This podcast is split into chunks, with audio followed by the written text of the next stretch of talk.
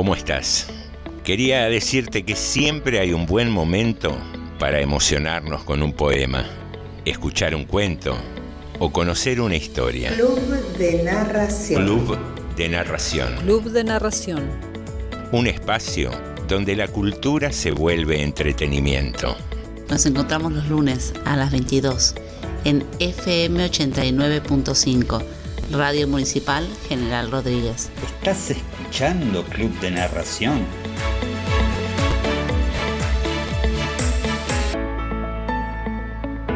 Seguimos en el Club de Narración.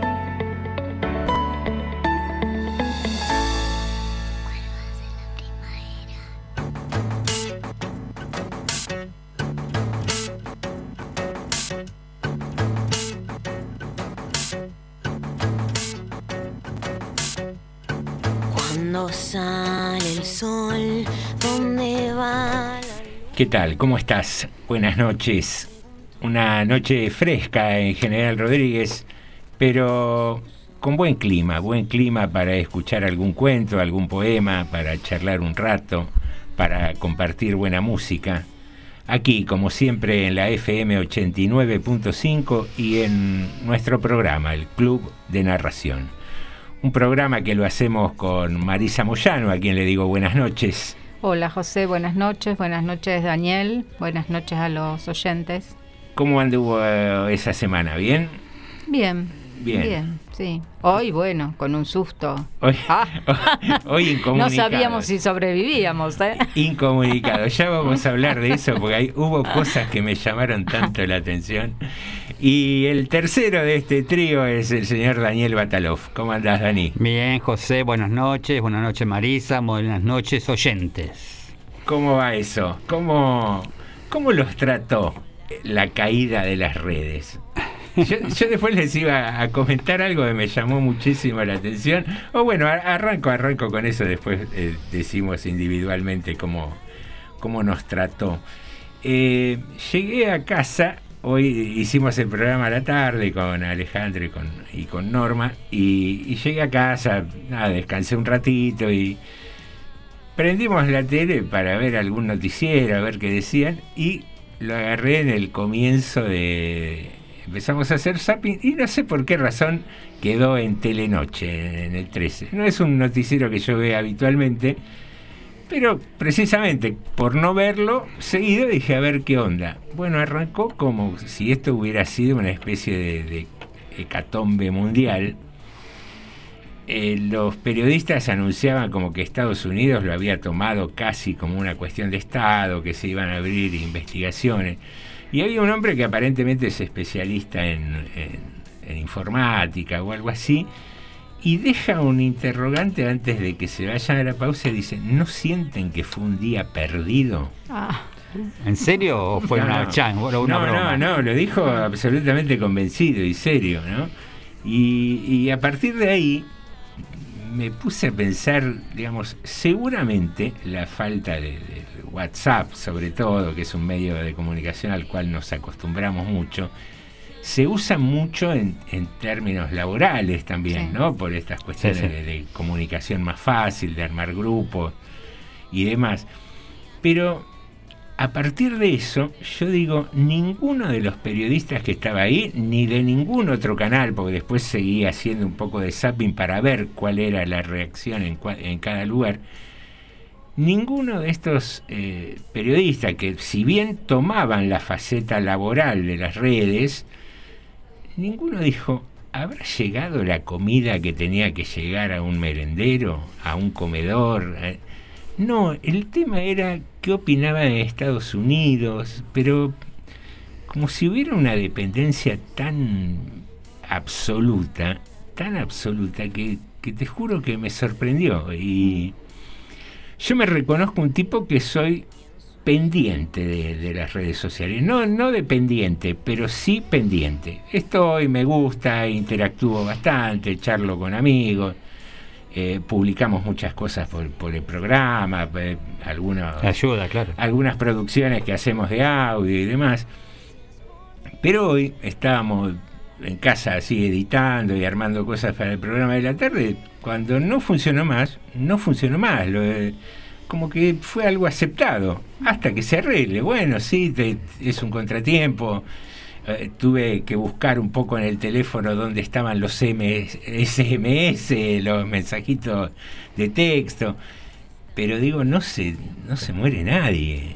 Y, y por eso digo, me llamó tanto la atención eso, quería saber cómo lo habían visto ustedes. Sí, además obligó a algunos a, por primera vez desde hace mucho, hablar por teléfono normalmente, no grabarse y fijarse si salió bien y volver a grabarse o simplemente un mensaje de texto. Hubo que hablar por teléfono como antiguamente, increíble. Sí, eh, bueno, esa es una de las ventajas que tiene para mí el WhatsApp, ¿no? Nos hace, nos permite parecer políticamente correcto al mandar un mensajito, eh, ¿cómo estás? o un emoji o, o una cosa, en lugar de, llamar. De enfrentarte a la voz del otro y llamarlo y hablar por teléfono. No, a mí no me gusta, no. Esa falta de compromiso reprime no me- Daniel y, no. y- y no me aprueba, no me No, aprueba. esa falta de compromiso me molesta. O sea, yo tengo un asunto de adicción y odio con esta tecnología. Porque a mí me parece que a partir del WhatsApp eh, pensamos que todo el mundo se interesa por nosotros, por un mensajito, por un emoji. Pensamos que con Twitter somos inteligentes. Pensamos que con Instagram somos Sarafacio y sacamos unas fotos espectaculares, con TikTok somos creativos y que con Facebook tenemos un millón de amigos. Y un día nos vamos a despertar y nos vamos a dar cuenta que no es así. Que no es así, que simplemente son plataformas para vendernos cosas. Yo no lo vi, eh, no, no vi televisión ni solamente escuché cuando recién se cortó, estaba escu- venía escuchando un programa de radio, ahí me enteré y ahí bueno, me, pero que se lo tomaba como en chiste el conductor, Sí. pero sí diciendo qué voy a hacer, cómo pues si no no puedo compartir esto con nadie me voy a volver loco, bueno, era pero después no vi nada. Es más, no, no sé qué dijeron los noticieros, por ejemplo, esto que vos decís, no había escuchado nada. No, No, como que hay investigaciones Sí. y fue una cuestión de, de, de un hacker, de un ataque de un, sí, escuché algo que decían, pero es un atentado, pero... se- No, después medio No. como que lo descartaron y parece que la, la misma plataforma por problemas técnicos. un fusible, pues. Y, y Claro. como son dueños de, digamos, Facebook, es dueño de Sí, es todo el Instagram. mismo y- dueño, ah, sí. Está todo bastante Sí, sí. vinculado. Eh, parece ser que tuvieron que. dejó de funcionar todo y ahí quedaron unas cuantas horas. Eh, la- a ver, la curiosidad o el interrogante era si se habían. si había sido un ataque de hacker, Claro. si se habían llegado a perder o a conocer datos personales que suena bastante ridículo hoy en día, ¿no? Porque el otro día no me acuerdo a quién entrevistaba y decía algo muy, muy razonable e inteligente, porque decía, hoy en día nosotros por internet nos piden el número de tarjeta, el código Sí. de seguridad, y lo ponemos, pero como pancho por sí. Digo, si antes te, te paraba un chango por la calle y te decía, dame el código de seguridad de la tarjeta, decías, ni loco. Pero hoy se ha naturalizado tanto. Y digo, con, no sé, desde la tarjeta SUBE, que marca de dónde vas a dónde vas, hasta tu tarjeta de débito, que marca los gastos que hace. Ya todo el mundo... En la ubicación de Google Maps, Ah. la La, ubicación. la ubicación de las... ¿Dónde Sí. quedó nuestra intimidad? Entonces, ¿cuál es la preocupación que pudieran perderse datos? Si se venden las bases de datos eh, personales para mandarnos promociones, ¿cuántas veces recibimos un llamado, un mensaje de alguien que ni O conocemos? cuántas veces estás hablando de algo, ¿viste? Y después te aparece la propaganda al ratito de eso que estabas hablando. Vos sabés que eso es terrible. Es terrible. Terrible, Sí. terrible. Eh, hablando con gente que más o menos conoce el tema, no es que te están espiando, No. sino estos famosos Claro. algoritmos. Claro. Tiene que ver con los Pero- lugares a donde vos entrás, las palabras que vos repetís. Lo que sí, esto hace como una suerte de igualdad a todos los países, a todo, porque no, eh, nos sentimos, nos pasaba a nosotros y le pasaba a, a Estados Unidos y a todo el mundo, ¿no? Así que bueno, en eso era un- Yo me reía porque, digo, en estas 6, 7 horas, qué sé yo, que no funcionó, a nosotros nos agarró un poco en, en horario laboral. Claro. Y en el hemisferio norte están unas cuantas horas más tarde, ¿no? Y pensaba, jugando con esto de la creatividad literaria, digo, mirá si un tipo había organizado una primer cita con ese amor que venía persiguiendo tanto, tanto, y quedaban en Cuando- coordinar, después nos mandamos un mensaje y ahí se había acabado el mundo. Llegando, cuando pone. Claro, viste, Claro, no. bastante... Es casi como un apagón de luz, ¿viste? Sí. Con ese momento que se apagó Sí. la luz en, en En Nueva Estados- York, sí. de Estados Unidos. Exacto, exacto. Bueno, y a partir de ahí, si querés contarnos cómo te trató este apagón informático, esta falta de redes, si disfrutaste la comida de la misma manera, aunque no le hayas podido sacar una foto a tu plato de restaurante, si ese paisaje del parque donde andabas paseando lo disfrutaste igual o no, contanos cómo te fue al 237 4100 895 o a la página de Facebook de la radio, ahí también podés dejarnos un mensaje. Si tuviste que tocar timbre al llegar a un lugar, viste que ahora en vez de Sí, tocar timbre también. se dice puerta, Ni, estoy. ni, ni los porteros eléctricos ni los Sí. teléfonos fijos Sí. se, se utilizan más, ¿no? Claro. Una- qué maravilloso lo que somos. De todas maneras, creo que sí, eh, no- nos arrasó este cambio tecnológico y Te cuento una, mira. Decime, decime. Por eso mi amor y odio con esto. Estábamos en la ruta, se nos quedó el coche. ¿Qué hacemos ahora? Con la imagen, yo filmando y hablando con el mecánico, con la luz y enfocando a ver qué era, qué no era, un destornillo. Este, y lo solucioné el problema. Bueno, es increíble. A Sí, eso sí, voy. Hay, tienes- hay cosas que hay- son maravillosas. Hay cosas que son maravillosas. La inmediatez de una discusión, una charla de amigos, no, porque fulano fue presidente en tal fecha, no, que fue Mengano o el ministro, quién fue. Y Googlealo. lo googleaste y en dos segundos tenés la respuesta. Hay cosas que son absolutamente maravillosas. La dependencia de esto, obviamente no. Y cuesta mucho no abrazarse a esto. Por eso te preguntamos a vos, que estás ahí acompañándonos como cada lunes, ¿cómo te fue con el apagón informático? Mientras tanto, vamos a arrancar con un poquito de música, Jorge, cuando quieras.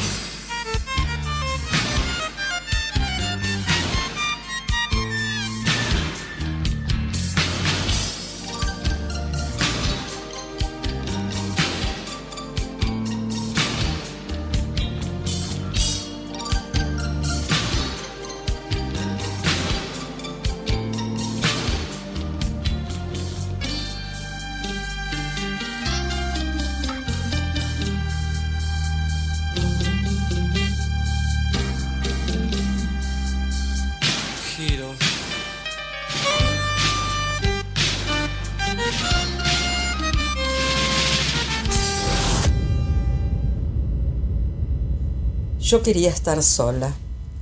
Subí las escaleras que llevan a mi habitación y tras de mí cerré la puerta para que nadie pudiese importunarme. Qué supremo deleite, qué saludable alegría la de reunirme sola. Por un instante me sentí la más feliz de las mujeres, pero fue solo un instante. Luego de reojo noté que había algo que alentaba compasadamente con mis ademanes. Giré súbitamente sobre los talones y allí, sobre la pared de mi cuarto, se destacaba mi sombra, como una segunda persona de mí misma, como un ente que se nutría de mi propia vida. Empezó entonces mi batalla. Hice un ademán de desesperación y la sombra, con descaro, manifestó su vitalidad levantando los brazos en la misma actitud de los míos. Me escondí tras la cortina y ella se escondió conmigo.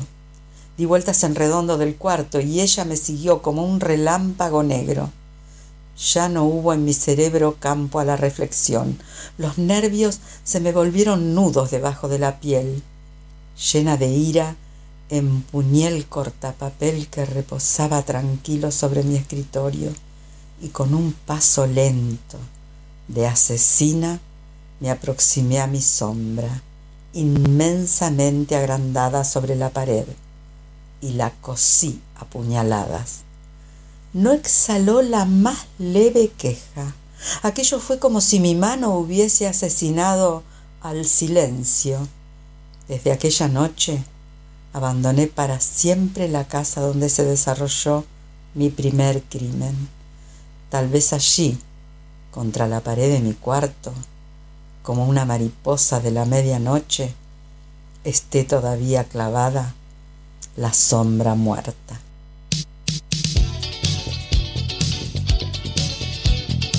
La sombra, Luis Vidales. Voz, Beatriz Dazo.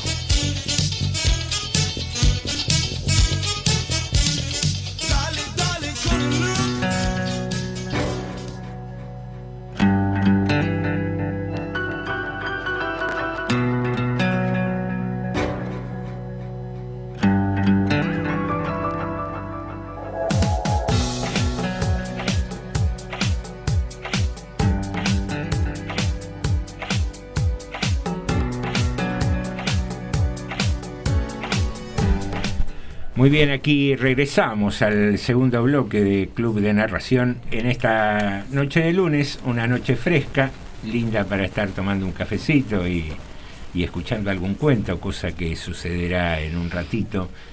Y, a ver, voy a hacer una asociación bastante libre, ¿no? Este domingo salimos a pasear en bicicleta después de mucho tiempo y, y es algo que me viene pasando en, distintos contextos. Íbamos eh, en bicicleta y en sentido contrario, por ahí venía gente caminando. Fuimos a una reserva, así que tiene unos senderos muy lindos, la reserva de Escobar. Y por ahí venía gente en grupo caminando, charlando, ocupando la totalidad del ancho del sendero. Y nosotros íbamos en sentido contrario y por ahí los tipos ni se percataban. Nos pasó dos o tres veces, una vez con un grupo de gente, otra vez con un matrimonio de dos chicos a, la cual a la nena le estaban enseñando, estaban uno de cada punta del camino en el medio de la nena y mucho más adelante que sí nos vio y les avisó a los padres, dijo cuidado que viene en bicicleta. Los padres jamás se enteraron ni levantaron la cabeza y y hoy, cuando pasó esto de los eh, Pandora Papers y, cantidad de gente que vos que teniendo una fortuna colosal eh, trata todavía de evadir impuestos o, o, o, al menos buscar estrategias para pagar menos, digo, ¿qué nos está pasando que en un nivel tan bajo como el cotidiano de los que laburamos y eso, no estamos viendo al otro? Porque directa, directamente no lo registramos. Y, y, se ve mucho en la calle, digamos. Hay una mujer o una persona esperando en la esquina para cruzar y los autos jamás frenan y ceden el paso. Eh, el no registrar al otro, ¿hay algún eh, equilibrio, emparentamiento con estas cosas descomunales que hacen la gente de mucho dinero? Eh, y no hablo de, de mega empresas que son monstruos, que podríamos decir, bueno, las, las corporaciones lo único que les interesa es ganar plata y cuanto más No ganan. tienen corazón. Eh, claro, eh, supongamos que es así, que no tienen eh, corazón, que perdieron la escala humana, lo que fuera.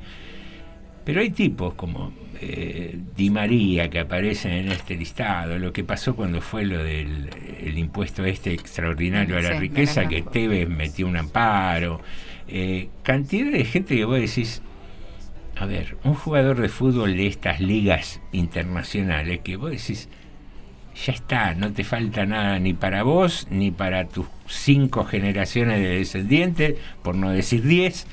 Eh, haces algo que te gusta mucho, vas de vacaciones a los lugares más paradisíacos que se te ocurran, te compras los autos que se te antojen, los más caros. ¿Es necesario tratar de evitar de pagar impuestos en esa escala? ¿No es también no ver al otro? Eh, una pregunta es lo que estoy No, haciendo, ¿no? Eh, Es así, yo creo que así no es ver al otro, pero ellos entran, me parece a mí, en un mecanismo donde ven que gente poderosa como ellos de dinero lo hace y ellos quieren pertenecer también a ese ámbito. Me parece a mí, Tevez relacionado con Macri, los negocios que hacía Macri, como que pertenecer a otro estado de sociedad eh, da mérito, entonces se permite hacer esos eh, lavados de dinero, esos blanqueos, como parte de pertenecer. Quizá también tiene que ver con esta pseudo libertad que, que se pregona y que entonces soy libre de hacer lo que quiero, hago con mi plata lo que quiero. voy- No, pero a ver, eh, yo no digo que no lo haga libremente, digo este artilugio que que, Sí. eh, que, que roza la ilegalidad, por decirlo de alguna manera. Pega en el poste, sí. Eh, y después hay gente que se llena la boca hablando de las instituciones, de la ley, de esto, de lo otro.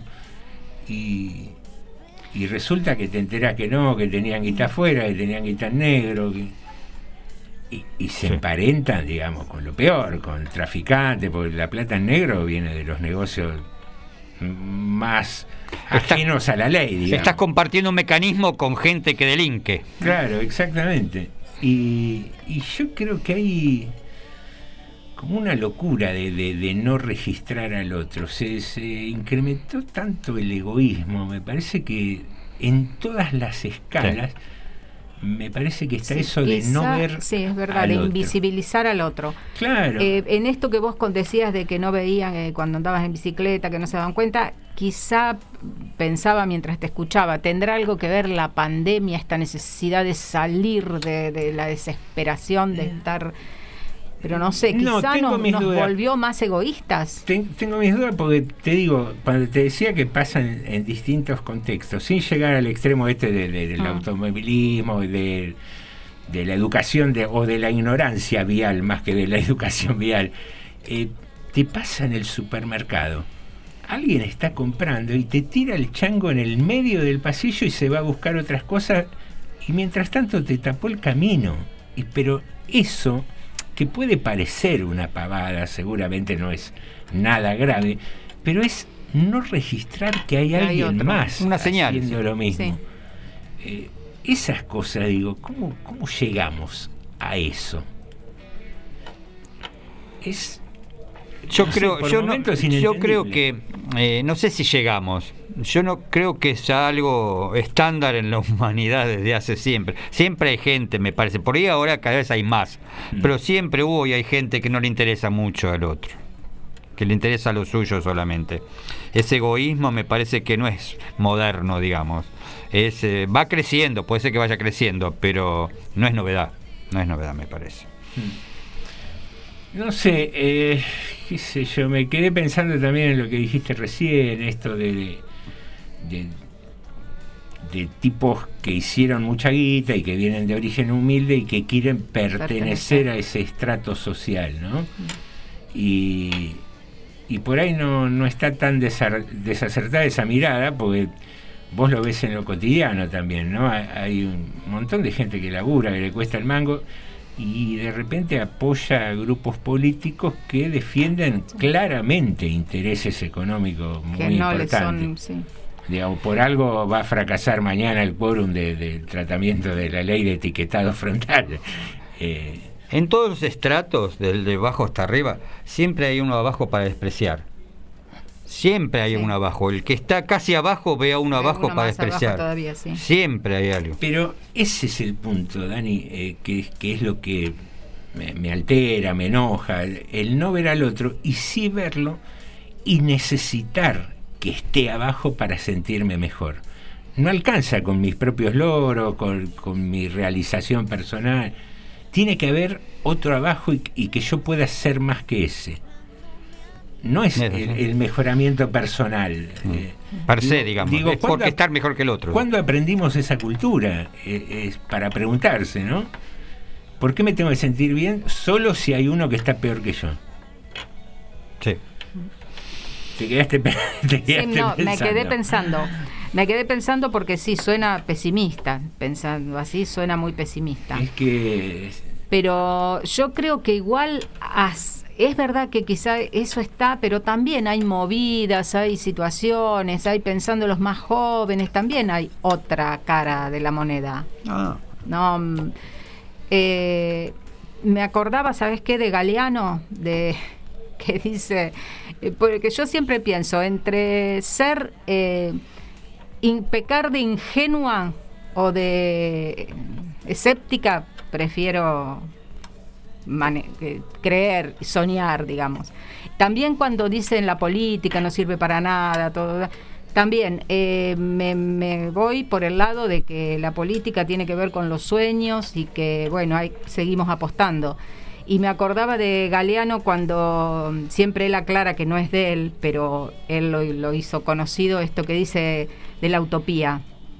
Que Mm. para qué sirve la utopía, Sí. ¿no? Que dice que la utopía está en el Para- horizonte, si caminas tres pasos se corre tres claro. pasos, entonces ¿para qué sirve? Sirve para caminar. Claro.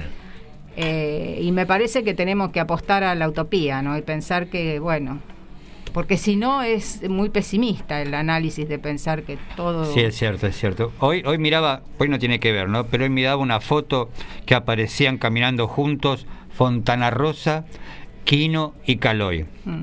Y yo puse, dije, pensar que esto no está más. Y ahora tenemos- a Sendra y a Nick. Sí, bueno, pero eh, qué sé yo, uno se encuentra en esa disyuntiva, ¿no? Eh, por convicciones personales, por, por ideología, por lo que fuera, uno tiene una posición tomada, pero vos ves que hay un- una cantidad importantísima de gente que acompaña otras maneras de pensar que, que es absolutamente res- respetable, ¿no? Eh, pensar de ese modo, pero vos decís, ¿qué te lleva a estar ahí? Porque uno está en determinado lugar porque se siente entre pares, eh, digamos. Eh, y estoy hablando claramente no de partidos políticos, sino Sí, de estratos sí, sociales sí. estoy hablando, ¿no? Eh, eh, siempre lo digo porque es un tema que sinceramente me alarma. Eh, como laburante que alguien quiera sacar la indemnización me parece algo sádico, algo maléfico, sinceramente, porque después de eso eh, pueden venir las vacaciones pagas, puede venir el aguinaldo, y, y de repente que aparezcan estas noticias y esos grupos empresariales que manejan medios de comunicación y que están todo el día bajando línea con las dádivas del Estado, que eh, los planeros que son vagos, que, que es lo que repite después la escala sí. inferior de- del estrato social, eh, que, que hay demasiados empleados en la administración pública, que bla, bla, bla, bla, bla, y vos le estás mezquinando plata al Estado cuando sabés que esos impuestos, más allá de la corrupción estructural que pueda tener el Estado, y que, que ese es un tema aparte, y que nadie quiere arreglar porque estamos en la época de Internet, digamos. Los gastos públicos podrían estar en línea y que los vea absolutamente cualquiera. Entonces, lo que no está es porque no se quiere hacer. Eh, ese es un punto. Pero sabiendo que parte de la plata que vos vas a pagar de impuestos va a terminar en, un colegio, en un hospital, en, en ayuda social. ¿Cómo podés tener tanta mezquindad cuando cuando tenés de sobra. Eso, es- eso es lo loco. Pero hay quienes piensan que esa plata que va gente que lo necesita está mal. Que ese plan no Que tiene está- que estar, claro. que la gente pobre es pobre porque quiere o porque no trabaja. Eh, O sea, hay mucha gente que lo piensa, José. o está Sí. bueno que haya pobre para yo sentirme que soy También, un poco más también, rico. también.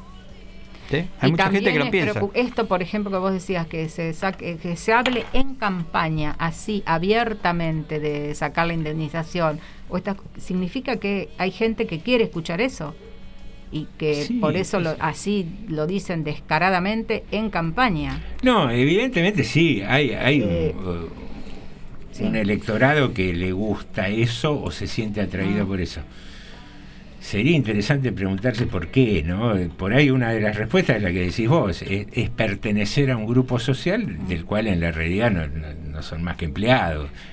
Eh, pero todas esas cosas, digamos que, que sobre todo la, la clase media un poquito más acomodada, la, la clase media porteña, porque viví hasta hace cuatro años, de mis 61, viví en Capital Federal y sé lo que es la clase media porteña.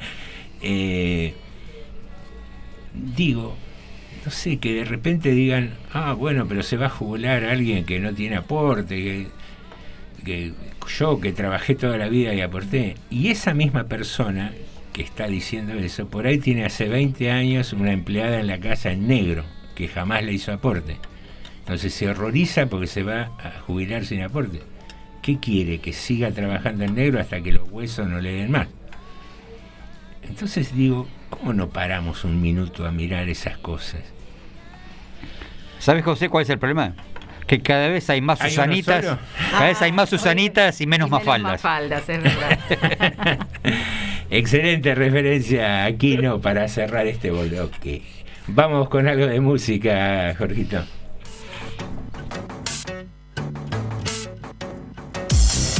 Nuestra información llega antes. Noticias en su punto Noticias en su punto justo. Y un sonido tan especial que se diría que se escribe diferente. Radio Municipal 895. Distinta a todas.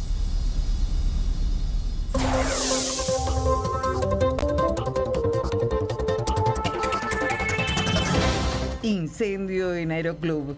Alrededor de las 13.30 se produjo un incendio en el hangar 16 en Aeroclub de General Rodríguez. Fue rápidamente sofocado por los bomberos voluntarios. No había aeronaves en su interior ni hubo víctimas. Accidente en Entre Ríos. Este domingo a las 11.35 horas, una dotación de bomberos voluntarios de Ceibas debieron rescatar a tres personas de General Rodríguez que viajaban en un vehículo volcado en la ruta número 12 sobre el kilómetro 123.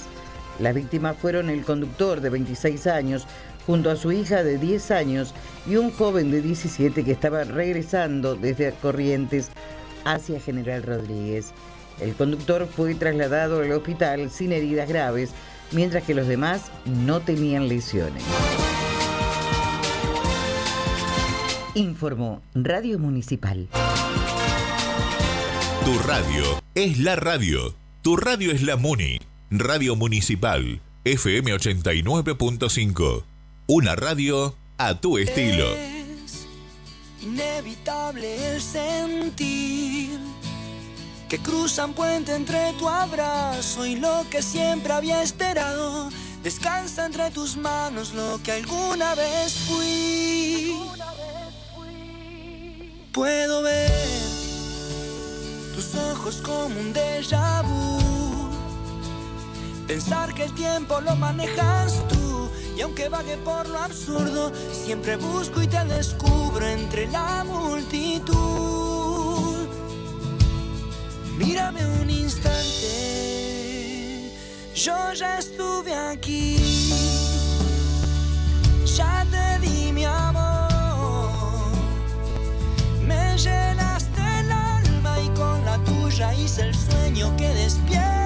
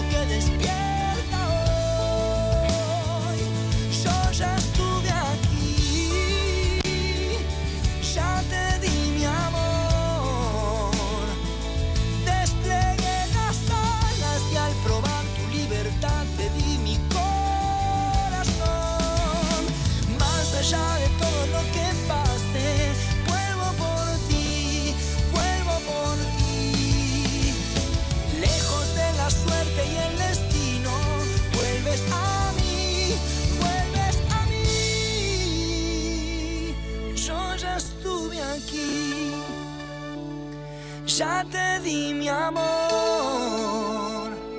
Me llenaste el alma y con la tuya hice el sueño que despierta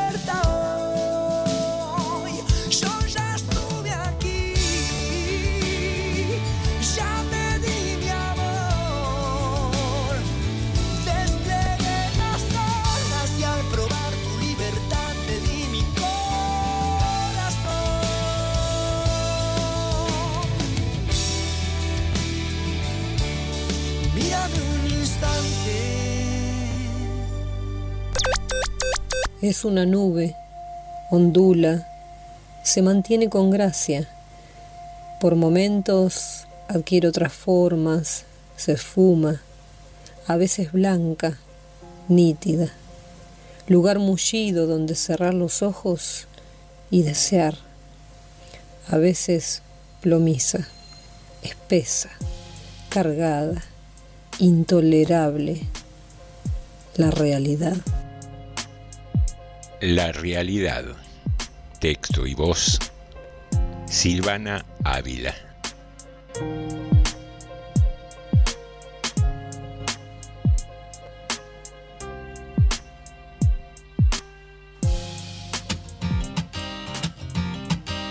Ven, sácame a bailar, llévame por acá, que esto se está poniendo bueno.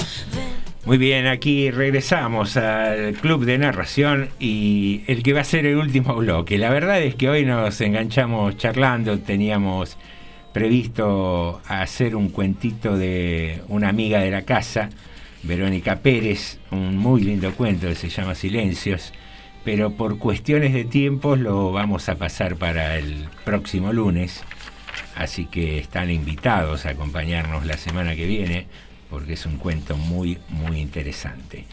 Y vamos a hacer este último bloque del club de narración con el cuento de cierre del día de hoy, porque a fin de cuentas esto es un programa literario, por si no se enteraron, no solo de debate y de catarsis de nosotros tres. hoy en una noche que el tema de la falta de redes sociales y, y el tema del Pandora Papers se disparó para todas las miradas y opiniones. Esto comienza así. Son las cuatro y mi hija acaba de tener una pesadilla. Se despertó llorando y me contó el sueño mientras hacía pucheros. Yo escuché la historia, le acaricié la cabeza y la tranquilicé. Ahora que ha vuelto a quedarse dormida, ahora que el desvelado soy yo, voy a intentar contar la historia completa.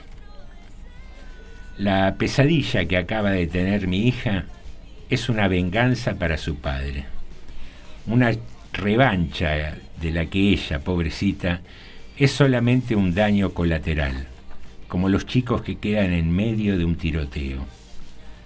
Para ordenar las ideas tengo que irme al Buenos Aires del 94. En esa época yo era un tipo flaco que trabajaba en una revista económica y allí escribía junto a mi amigo Chiri. Como ya teníamos un par de sueldos decentes, empezamos a vislumbrar la posibilidad de dejar de ser pobres y mudarnos a un lugar mejor. Justo entonces nos hicimos amigos de Andrés Gelós, un personaje muy pintoresco del departamento comercial de la revista. Andrés Gelós, el Chiri y yo decidimos alquilar una casa enorme en Villa Urquiza, con muchas habitaciones y terraza, para vivir los tres y compartir los gastos. Estábamos convencidos de que la idea era perfecta, porque en la redacción nos llevábamos muy bien. El Chiri y yo veníamos bollando por diferentes barrios porteños desde los 17 y no teníamos intención de dejar la adolescencia. Si ahora usábamos traje y escribíamos sobre economía, sabíamos que aquello duraba el tiempo de la jornada laboral. Una vez fuera de la redacción, había que volver al idiotez con urgencia. Estábamos acostumbrados a comer arroz de la olla y a limpiar el baño solamente cuando venían mujeres. Nuestra vida de entonces consistía en ver televisión y fumar porro. Y nuestra lucha, brazo partido, era lograr que nada cambiara de repente. Andrés Gelos, en cambio, había vivido hasta entonces con sus padres y su hermano. Como es lógico, la aventura de irse de casa le resultaba excitante. No voy a contar los detalles de cada conflicto porque fueron muchos. La debacle de la convivencia ocurrió de a poco y en un porcentaje enorme por mi culpa. Por alguna razón, cada mejora que Andrés le hacía a la casa yo la rompía, más tarde o más temprano. Una mañana llegó a casa con una mesa de ping-pong hermosa para la terraza. Ah, cómo jugamos, con cuántas ganas, durante un mes entero. Desde el primer día, como si fuera un padre, nos recomendó guardarla siempre bajo techo después de jugar. Al segundo mes la mesa amaneció doblada por la lluvia y derretida por el sol, y nosotros abajo, durmiendo. Si bien muchas cosas las rompíamos el chirri y yo, juntos, Andrés me echaba la culpa solamente a mí porque nunca supe el motivo, ningún ser humano es capaz de enojarse con el chirri. Con el tiempo empezó a, a, frecuentar la casa su hermano Pablo. Tuvimos con él una amistad fragmentada pero intensa. No lo veíamos mucho, pero cuando aparecía por la casa era como si llegase un Andrés con menos pelo y mucho más relajado. Cuando había discusiones serias entre nosotros y su hermano, Pablo no se metía. Sabíamos de él que era actor, un gran comediante. Pasaban los meses en la casa de Urquiza y era obvio que tarde o temprano Andrés Gelós iba a explotar. La gota que colmó el vaso fue la llegada de los cachorros. Fuimos como esos matrimonios a la deriva que sospechan que con la llegada de un hijo todo se puede encarrilar. Una tarde, en una caja aparecieron Roosevelt y Burela, macho y hembra. Los bautizamos igual que la esquina donde teníamos la casa. Andrés trataba a esos perros como si fueran hijos humanos de corta edad. Les daba de comer mejor carne que a nosotros, los peinaba, les enseñaba a hacer caca afuera, les acariciaba la cabeza. De repente, Chiri y yo dejamos de importarle se había conseguido dos amigos nuevos muchísimo más decentes y cariñosos que nosotros. Un fin de semana largo, Andrés tuvo que irse y dejó los perros a nuestro cuidado.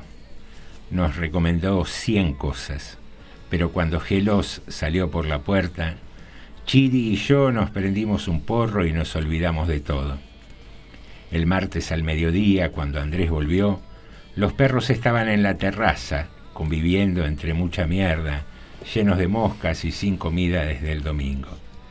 Gelos me despertó a los gritos y me citó en el comedor de nuestra casa. Me dijo que me tenía que ir, que no podía vivir más conmigo. Le dije que bueno, que me diera unos días para buscarme algo. Chiri, que había escuchado la conversación en silencio,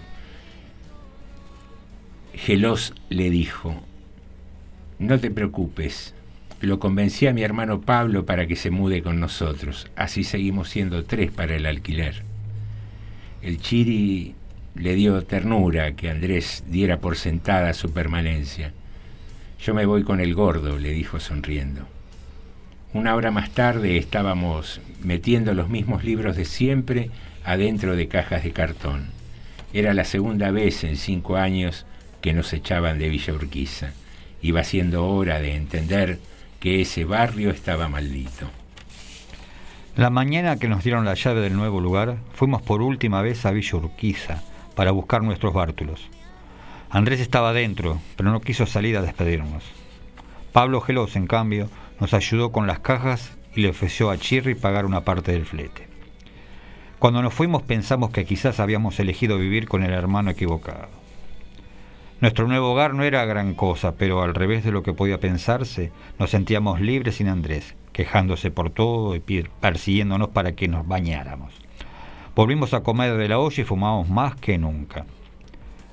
La tercera noche en el departamento nuevo soñé que volvía a la casa de Urquiza. Fue un sueño nítido y comprimido que no olvidé nunca más. Yo tenía las llaves viejas y era consciente de que aquella ya no era mi casa. Era de madrugada y sentí curiosidad por ver cómo estaban los muebles y dónde dormía Pablo Geroz. Esa curiosidad por conocer cómo son ahora los lugares donde vivimos antes me persiguió toda la vida. Entré a hurtadillas a la casa de los hermanos Geroz y subí las escaleras. Vi el comedor, exactamente igual a como lo habíamos dejado.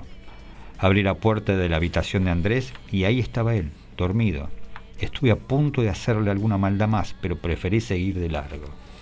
Yo era consciente de estar dentro de un sueño y eso me daba poderes mágicos. Subí flotando a la que había sido mi habitación. Abrí la puerta y me quedé en penumbras. En la cama estaba Pablo Gelos, el hermano mayor de Andrés, durmiendo boca arriba. Me acerqué. Pablo se despertó. En ese momento tuve miedo de asustarlo y le tapé la boca para que no gritase. Quería decirle que con él estaba todo bien, pero vi sus ojos aterrorizados y descubrí que era tarde. No era un sueño mío donde estábamos, sino una pesadilla de él. Lo supe realmente con una conciencia espantosa. En general, las pesadillas deberían asustar al dueño, al que las sueña, pero en este caso yo estaba muy tranquilo, en casa ajena, asustando a otro pobre diablo. Los ojos de Pablo Gelós se hacían cada vez más grandes, las pupilas dilatadas, su corazón a los saltos cuando confirmé que el malo del sueño era yo y que el miedo me era ajeno por completo, me ayudé con la otra mano y empecé a ahorcar a Pablo. Apreté su cuello con fuerza y me empecé a reír. Me desperté transpirado. Nunca había escrito esta pesadilla, pero la conté cien veces en sobremesas, cada vez que hablábamos de sueños raros. Me fascina la historia porque por única vez yo fui el monstruo, el malo en la pesadilla ajena. Jamás hablé con Pablo Gelós para certificarlo, pero siempre me gustó pensar que esa misma noche él, durmiendo en la casa de Urquiza, soñó que yo entraba a su habitación para matarlo. ¿Por qué no? Pasaron los años, nunca más vi a los Gelós. Después me vine a vivir a España y tuve una hija. Supe que Andrés tuvo dos por un reportaje. Resultó ser que una noche les contó un cuento a sus hijas, un cuento que se llamaba Reinas Magas. El cuento resultó ser tan interesante que lo vendió a la televisión argentina y se produjo con la historia una serie infantil con guiones de Andrés. En esa historia hay un malvado que se llama Das Pulgas. En la serie a este personaje lo interpreta Pablo Gelós. Reinas Magas tuvo mucho éxito en diversos países del mundo y hace un año llegó a la televisión española. Nina, mi hija de cinco años, vio todos los episodios, se rió y bailó con las protagonistas, pero también se asustó mucho con el malo, malísimo del cuento, porque la interpretación de Pablo Gelós en el papel de Das Pulgas es magistral. A las 4 de la mañana de hoy, mi hija se despertó a los gritos y fui a su habitación para calmarla. Entonces me contó su mal sueño. Me dijo que ella estaba durmiendo en que entraba das pulgas a su cuarto, que se sentaba en su cama y la despertaba. Me dijo que ella quería gritar y no podía, porque das pulgas le tapaba la boca con una mano. Mientras la escuchaba a través saliva y me puse pálido, pero creo que ella no se dio cuenta.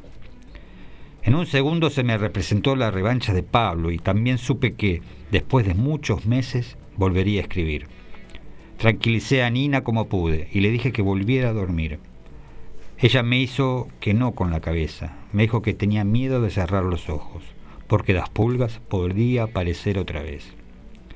La miré a los ojos y le dije con absoluta seguridad que eso no iba a pasar. ¿Por qué? me preguntó. Porque no te está buscando a vos, le dije. Me busca a mí. Leímos en Club de Narración una adaptación de La Revancha de Hernán Casiari.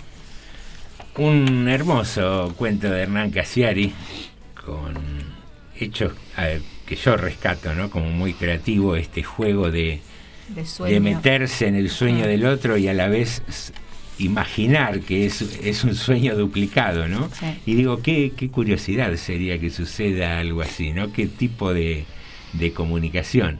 Y después hay, hay un hecho que rescata, que él lo rescata como una obsesión, pero digo, ¿quién no sintió curiosidad por saber cómo están los lugares, las los casas?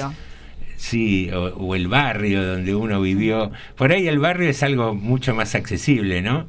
Me, me ha pasado de, de- de pasar por un barrio donde yo viví de muy, muy chico y verlo cambiado, costarme reconocer algunos lugares. Y digo, ¿cuánto más con una casa? Lo feo es cuando querés ir a ver la casa y ya no está, que la demolieron y hay otra cosa. Me pasó Ah. también, había una autopista donde yo vivía. Una cosa terrible. Sí, muy triste. Y digo, ¿qué, ¿cuántas imágenes que tenemos de chico? eh? Yo me acuerdo mucho de un fuentón de aluminio donde cuando yo era muy chiquito mi, mi vieja me bañaba ahí adentro. Después nada, por X- ¿De aluminio o galvanizado? De- de- No, no sé, de Sí, aluminio, de de, chapa, esos, de esos de chapa. galvanizada. De chapa, no sí. sé. Sí, chapa Sí, galvanizada, sí, sí, sí. Yo también, a mí también, a mí también. Bueno, era un fuentón importante. Sí, un fuentón así. Yo me Sí, lo imaginaba un fuentón muy grande. Eh, sucede que ese fuentón, no sé, va a aparecer, va a parar un rincón de la casa y no se usó más, pasan los años, fallece mi vieja, y fuimos a vaciar la, la, la casa esa porque se vendía y demás. Y encontrar ese fuentón y verlo en una dimensión, pero Claro. 10 veces más chica de, de lo que yo me imaginaba. ¿Sabes O sea, que la casa de donde yo vivía cuando era chica la compró una amiga, una compañera mía de, de colegio. Mira qué lindo. O sea, pero no, nunca volví a verla. Pero podría volver a verla y podría entrarla, entrar Y- y con ver- autorización, no como y, no, No en un como sueño, claro. no en un sueño.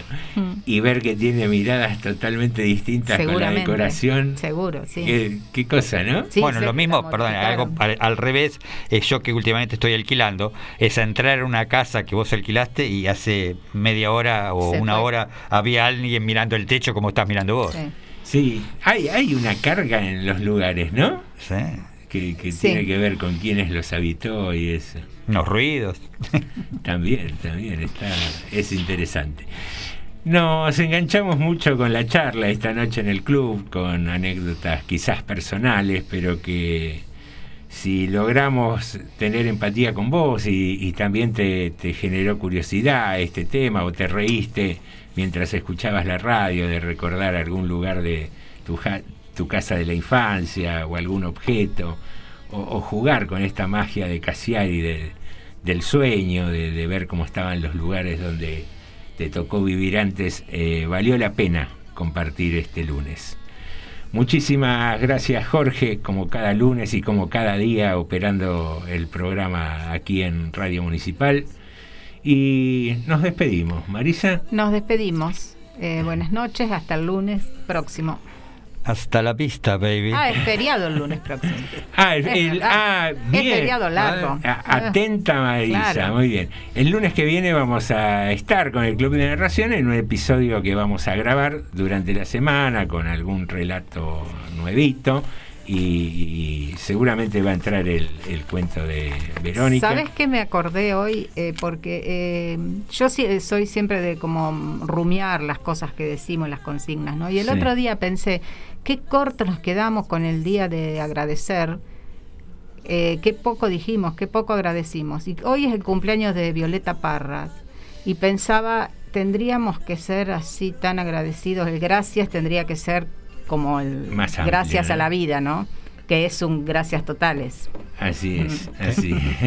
De Violeta Parra Cerati, Sí. viajamos en, en el simple agradecimiento. Queridos amigos, queridas amigas, nos reencontramos el lunes próximo. Si andás desvelado, desvelada, quédate escuchando la música de la municipal, que está muy buena. Un placer que hayas estado ahí. Los que que no puedo.